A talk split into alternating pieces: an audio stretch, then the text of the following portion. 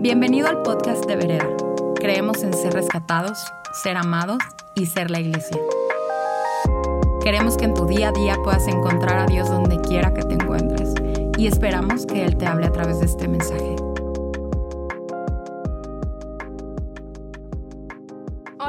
Están y bienvenidos a este mensaje?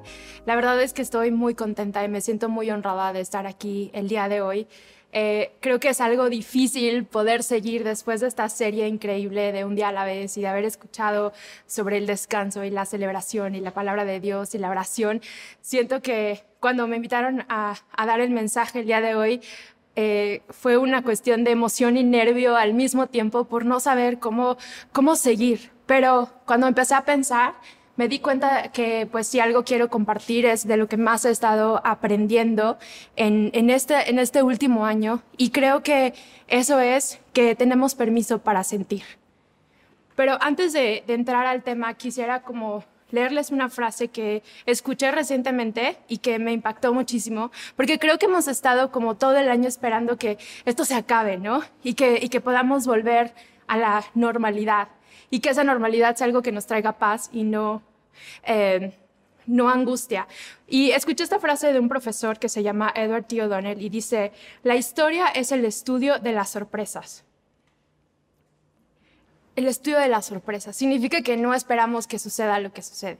Y creo que estamos en medio de, salir de la última sorpresa que nos dio el mundo, pero creo que las sorpresas no se van a terminar. Creo que esta es una temporada que nos ha enseñado que la disrupción es común, que la incertidumbre es normal, que vamos a seguir viviendo este tipo de cosas y lo mejor que podemos hacer es aprender a vivir con ellas. Y por eso este tema de, que tenemos permiso para sentir en medio de eso. Quiero leerles eh, este versículo que la primera vez que lo escuché, la verdad, dije, lo cancelo en el nombre de Jesús, pero sigue estando ahí en la Biblia. Está en Santiago 1, del versículo 2. Dice, hermanos míos, tengan por sumo gozo cuando se encuentren en diversas pruebas, sabiendo que la prueba de su fe produce paciencia, pero que la paciencia tenga su obra completa para que sean completos y cabales. Sumo gozo. Creo que eso es algo que, que suena desafiante. O sea, literal les puedo decir dónde estaba sentada y en qué momento de mi vida escuché este versículo por primera vez, porque escuchar esas palabras de sumo gozo son un desafío, son un reto. Y, creo que he pasado 15, 20 años de mi vida masticando ese versículo hasta que el otro día eh, lo estaba leyendo de la versión del mensaje y más o menos en español dice, considéralo un gran regalo cuando te lleguen pruebas y retos de todas partes. Sabes que bajo presión tu vida de fe es forzada a, abrirse y a mostrar sus verdaderos colores. Así que no trates de salirte de nada prematuramente. Y eso fue lo que sentí que era la clave de este versículo. Más allá de que el gozo no es un sentimiento y no es una emoción, sino un fruto del Espíritu, el no tratar de salirnos de las cosas prematuramente. Y creo que eso es lo que hemos estado intentando hacer. No, sé ustedes, a lo mejor nada más yo. Eh, creo que esta cuestión de la pandemia es así de, bueno, ¿y cuándo va a acabar? ¿Y, cuándo me puedo salir de esto? ¿Y cuándo puedo salir sin cubrebocas y sin sentir que algo me puede pasar? Y Dios te está diciendo, considéralo sumo gozo. Y más allá de estar brincando de alegría y todo, creo que se refiere a enfócate en lo que Dios está haciendo sin distraerte con lo que no está pasando. Creo que lo que nos permite seguir adelante y decir, no voy a intentar salirme de esto prematuramente, es enfocarme en qué está haciendo Dios en medio de todo esto. Y a lo mejor no suena que tenga nada que ver con lo que, lo que voy a hablar a continuación acerca de las emociones, pero para mí tiene todo que ver. Para mí creo que tratamos de vivir a veces evitando sentir, ¿no? Queriéndonos salir de esas cosas difíciles, de esas pruebas, por, por leves que sean, eh, huyendo, y, fingiendo que todo está bien y que todo es feliz, ¿no? Y, creo que Jesús está diciendo, creo que Dios está diciendo, no trates de salir prematuramente de eso.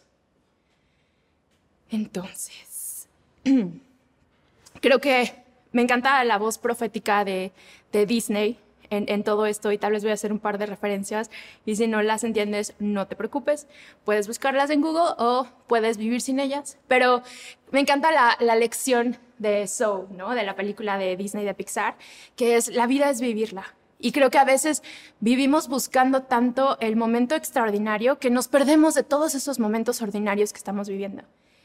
Em, y, en medio de esto, creo que una de las lecciones de Soul es que, es que vivimos y sentimos y, todos nuestros sentimientos son la vida. ¿Por qué? Porque fuimos creados a la imagen y semejanza de Dios. Y nuestro Dios es un Dios emocional. Nuestro Dios es un Dios que siente. Su palabra habla de que, de que se alegra, se enoja, se, entristece, que podemos contristar el corazón de Dios, lo cual es, es un superpoder que no quisiéramos tener, pero, pero lo tenemos. Y es increíble que Dios se hace vulnerable a quienes somos.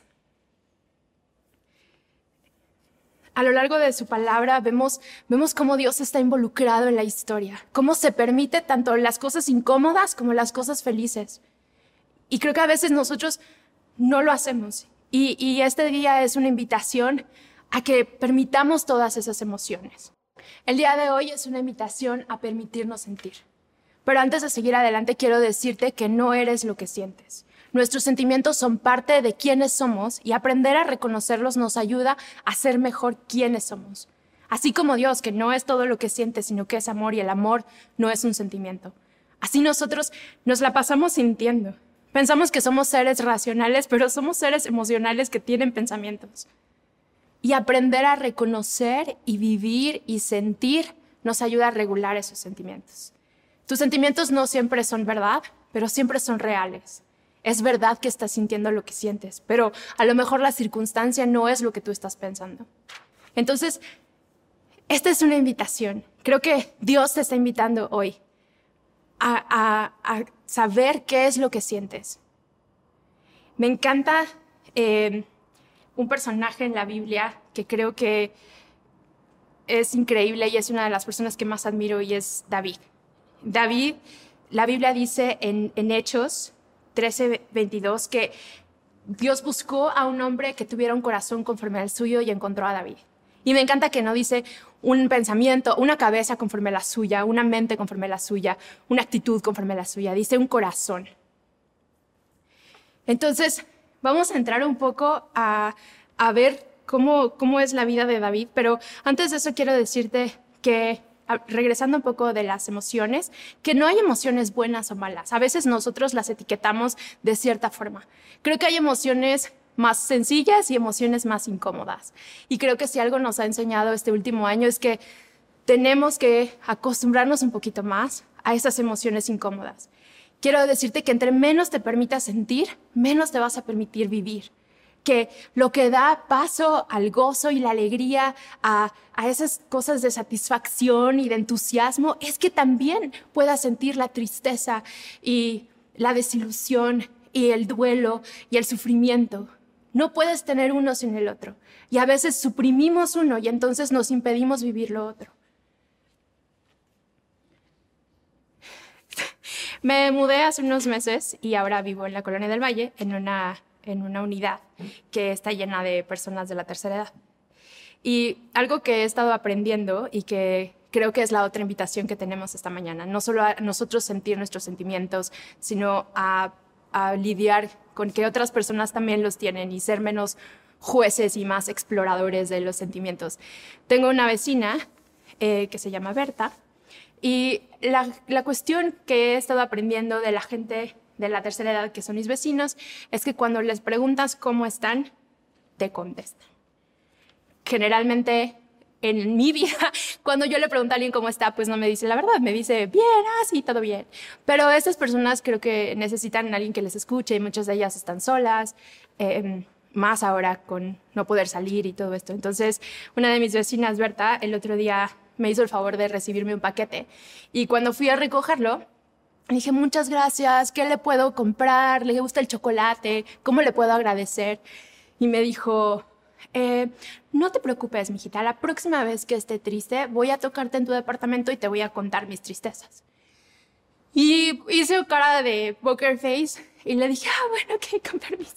Pero por dentro me dio muchísimo miedo. O sea, creo que esta cuestión de no, no me estaba pidiendo un favor o no me estaba pidiendo que resolviera algo, solamente me quería contar y, hacerme parte y, que yo pudiera escuchar. Y entonces comencé como a preguntarle a Dios de qué pasó adentro de mí en ese momento, ¿no? Y, y, fue también como parte de lo que hizo nacer este mensaje, de decir, tenemos que estar listos para escuchar a la otra persona, para escuchar incluso las tristezas de la otra persona sin tratar de resolver algo. No es un problema de matemáticas, es una historia. Y entonces les puedo decir que ya estoy lista, pero que mi vecina no ha llegado, ya les contaré. Pero es importante, es importante saber lo que sentimos y es importante saber lo que está sintiendo la otra persona sin juzgarlo. Entonces, vamos a ver un poco de la vida de David. Eh, quiero meterme un poquito a los salmos. Esta mañana está llena de tareas, es porque a veces eh, dirijo escuelas y así, o soy parte del equipo, pero te invito a que a partir del lunes, primero de marzo, te tomes eh, el mes para leer el libro de los Salmos. Si lees cinco diarios, terminas el 30 y te queda un día de descanso, que es importante, ya vimos. Eh, me encanta, por ejemplo, eh, Rodo le hablaba el otro día del Salmo 118, ¿no? Me gozaré, me alegraré en el Señor. Y me encanta porque incluso él lo dijo, ¿no? Antes de llegar a esa parte, David tiene una de emociones, pero de todo, ¿no? Si quieres eh, incrementar tu lenguaje acerca de las emociones, lee los Salmos. Eh, David dice, en mi angustia, el Salmo, el Salmo 18.6 dice, en mi angustia te, te escuché, Señor. Habla de, de su enojo, habla del enojo de Dios. Me encanta porque en un punto David le dice a Dios, ¿hasta cuándo vas a estar enojado, Dios? Porque es un hombre conforme a su corazón. Porque es un hombre que sabe que Dios no le tiene miedo a sus emociones y que Dios es un Dios que las tiene también. Entonces, tenemos esta, esta angustia que tiene que ver con, con la incertidumbre que, que hoy es más clara, pero que siempre ha habido momentos en los que las estamos viviendo. Habla de, del enojo, ¿no? Que tiene que ver con un sentido de justicia, sobre todo cuando es del lado de Dios, pero nosotros también sentimos enojo que tiene que ver con justicia. Habla de, de celos, el Salmo 119, 139, que habla acerca de cómo este miedo de que te quiten lo que es tuyo. David habla de envidia, de querer lo que los otros tienen. El Salmo 73, 3 dice, porque tuve envidia de los arrogantes viendo la prosperidad de los impíos. O sea, eso no suena nada pulido. Si David estuviera liderando la alabanza, lo bajan y le dicen, mejor vamos a cantar Oceans. Eso no está padre, amigo. Me encanta porque en algunos de los salmos incluso dice, esto solo se debe tocar en instrumento de cuerdas. Y ya me lo imagino, ¿no? Al frente así de, porque tuve envidia del... No canto, perdónenme, de los arrogantes viendo la prosperidad de los impíos. Ya no lo ponemos en nuestras canciones. Nos saltamos a subrayar lo bonito. Y sí llega lo bonito. En el versículo 17 de ese salmo dice, hasta que entrega el santuario de Dios. Pero lo que David hace lo que, lo que está, de lo que está lleno estos 150 salmos, que sé que no todos los escribió él, pero la mayoría, es de, estas, de esta procesar y sentir junto con Dios, de permitirse sentir sin pulir lo que está pasando, sabiendo que a Dios no le asusta. Miedo, que tiene que ver con esta sensación de peligro. El Salmo 55.4 dice, mi corazón está dolorido, ahí está otra emoción, dentro de mí, y terrores de muerte sobre mí han caído. Y llega otra vez, ¿no? Tiene una conclusión espectacular en el versículo 23, al final dice, más yo en ti confiaré. Quiero proponerte que el Salmo 23 no existiría sin el Salmo 22, donde dice, Dios mío, Dios mío, ¿por qué me has desamparado? ¿Por qué estás tan lejos de mi salvación y de las palabras de mi clamor? Aún Jesús lo citó. Y es un sentimiento real. No es verdad, pero es real. Y nos pasa así a nosotros. Y a Dios no le asusta. Me encanta esta complicidad de David y Dios. Me encanta que, que el que tenga un corazón conforme al suyo significa que puede pasar por todas estas emociones. Y al final decir, Jehová es mi pastor y nada me faltará porque sabe que sintió todas esas otras cosas, pero no son la esencia de quién es, así como no es la esencia de Dios enojarse o entristecerse. Entonces, quiero no dejarte así como, ay, entonces, ¿qué hago? Quiero darte una herramienta súper práctica de cómo, cómo lidiar con esto, ¿no? Y, y aprendemos con un poquito de práctica, no es que seamos buenos o malos en lidiar con las emociones, es que obtenemos herramientas, así como aprendemos a hablar y así como aprendemos a leer, obtenemos herramientas de aprender a sentir y permitirnos hacerlo. Eh, entonces te voy a dar, así cual Adal Ramones, lo siento porque esto dice de cuántos años tengo, cinco puntos para cómo sentir tus emociones. Punto número uno. El primero, yo sí, sí, sí, ven, aquí tengo mi baterista imaginario. Eh, el primero es reconocerlas, ¿no? Súper sencillo. Eh, así, reconocerlas tanto en uno como en la otra persona. La, la pregunta sencilla es, ¿cómo te sientes? ¿Qué estás sintiendo? Y te la haces a ti mismo. Eh, cuando me dio COVID hace unos meses, sabía que algo importante que tenía que suceder era que respirara. Entonces, varias veces al día estaba no haciendo nada, porque la verdad no tenía nada de energía. Y me preguntaba así de, ¿estoy respirando? Y entonces así como que inhalaba así de, ok, sí estoy respirando, todo va bien. Y a veces hacemos cuidado físico y no hacemos cuidado mental y cuidado emocional. Entonces te invito así que, así como es importante respirar, es importante saber cómo te estás sintiendo. Porque a lo mejor te estás sintiendo bien y satisfecho con tu vida y no hay problema y puedes seguir. Pero a lo mejor hay una emoción con la que tienes que lidiar y es importante saberlo. La segunda es entenderla. ¿Por qué me estoy sintiendo así? ¿Cuál es la causa? Nos suceden cosas en la vida, tenemos interacciones, sobre todo en este tiempo que pasamos mucho tiempo en, lugares cerrados con las mismas personas. El, sábado en la escuela estábamos hablando de los lenguajes del amor y cómo las personas de tiempo de calidad ya tienen ese tanque súper lleno y ahora están en sus otros lenguajes del amor porque pasan mucho tiempo de calidad con la gente y es así de, bueno, ahora me puedes afirmar. ¿no? Entonces entiende qué es lo que está pasando. Ok, me estoy sintiendo así, ¿qué causó esto? La segunda es nombrarla. Y este es súper clave. Aquí es donde nos tratamos de salir por la tangente, ¿no? Híjole, me siento desilusionado, me siento triste, me siento súper feliz. Em, y otra vez voy a decirles cuántos años tengo. Cuando yo era chiquita, veía las películas de Capulina. Y me acuerdo perfecto, no sé la trama, no me acuerdo de nada más, pero que había una en la que Viruta eh, mencionaba que Capulina se sentía triste, enojado, contento, y entonces Capulina hacía las caras así de triste, enojado, contento, triste, enojado, contento. Así 15 veces hasta que Capulina se le trababa la cara, ¿no? Y la verdad es que la mayoría de la gente solamente tiene lenguaje para reconocer esas tres emociones, triste, enojado, contento. La realidad es que hay muchísimas más. En este reto de leer los 150 salmos en un mes, te invito a que subrayes cada una de las emociones y si no sabes exactamente qué es, googlees, busques en el diccionario, busques herramientas para, para poder determinar, ok, sí, triste, pero triste porque estoy desilusionado, triste porque, porque estoy angustiado. O, o ¿qué, ¿qué va más allá de triste, enojado, contento? La otra es el miedo. Son las cuatro básicas. Y si solamente empiezas con esas tres, está bien. Pero no te quedes ahí. Seamos mejores que Capulina.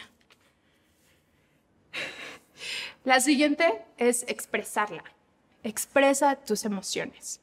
Te voy a dar un tip y es que buscamos decir las expresiones, las eh, emociones que nos hacen sentir incómodos y expresar las que nos hacen sentir bien. Por ejemplo, si estás súper feliz, entusiasmado, puedes saltar y bailar, no hay ningún problema, pero si estás enojado triste, busca poderlo decir, más allá de gritar. Si crees que no estás enojado, no sé si han conocido a esa gente, a mí me han contado que existe gente que nunca se enoja, que está así, les está saliendo humo por los oídos y están todos rojos y ¿Estás enojado? No. Entonces, por favor, perdonemos a esa persona y sigamos adelante y aprendamos a dejar de juzgar si el enojo es algo bueno o malo y, simplemente podamos decir, estoy enojado, estoy triste, estoy lastimado. Porque no tiene nada de malo. Otra vez, convirtámonos más en exploradores de la emoción que en jueces.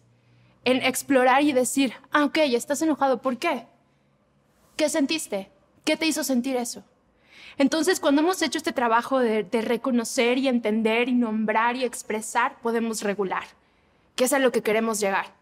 ¿Qué es esto que nos permite no vivir controlados por nuestra emoción, sino poder decir, ¿qué quiero hacer con esto? Y, déjame decirte que el no reconocerlo no te va a ayudar. Brené Brown dice que los sentimientos que no se expresan hacen metástasis en tu corazón. Eso se queda ahí, no se va a ir a ninguna parte, solamente va a salir en el momento menos indicado. Entonces, mejor reconoce, entiende, nombra, expresa para que puedas regular, para que puedas decir, ok, entiendo que me siento así. ¿Qué quiero hacer con esto? Incluso las, las emociones que nos gustan, ¿no? Ok, estoy satisfecho, me siento feliz. ¿Qué quiero hacer con esto? Quiero seguir sintiéndolo.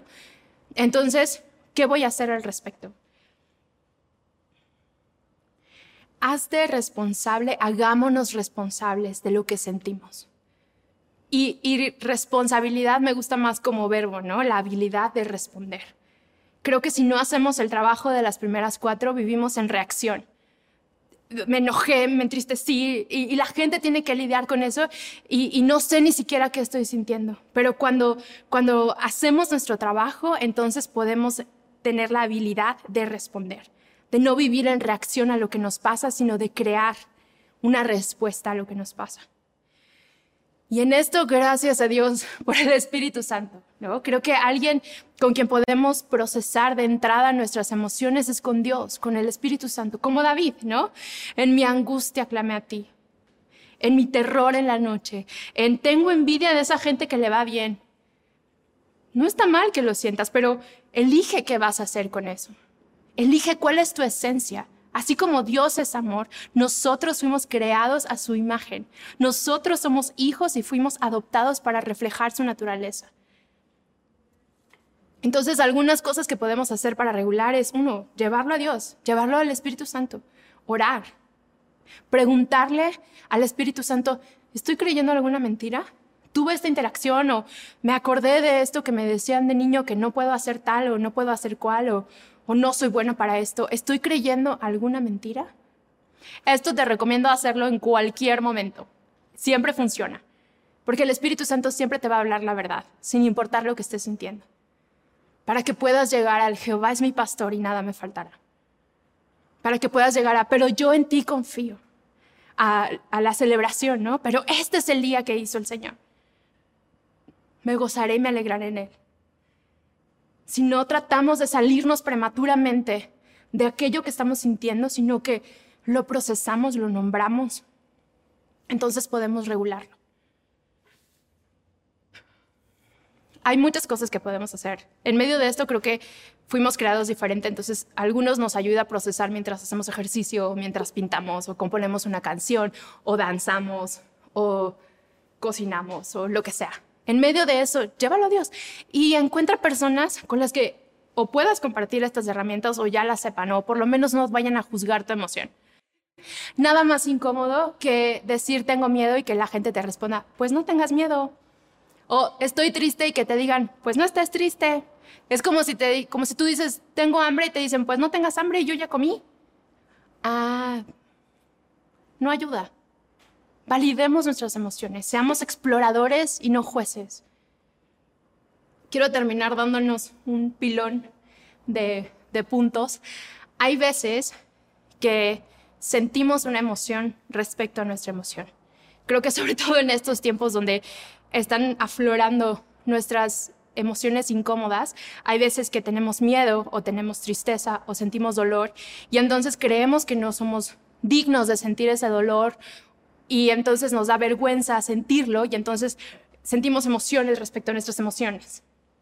Solamente quiero enfocarme en uno de esos ejemplos que creo que he visto mucho últimamente y es esa vergüenza que sentimos respecto al duelo. Creo que estamos en un tiempo donde de alguna manera u otra todos hemos vivido duelos diferentes. Y hay duelos que son muy obvios o son muy pesados y hay otros duelos que son internos y algunos sentimos una vergüenza al respecto. Hoy quiero decirte, sé libre de eso. Hoy quiero decirte, la vergüenza no es algo que Dios quiera para ti.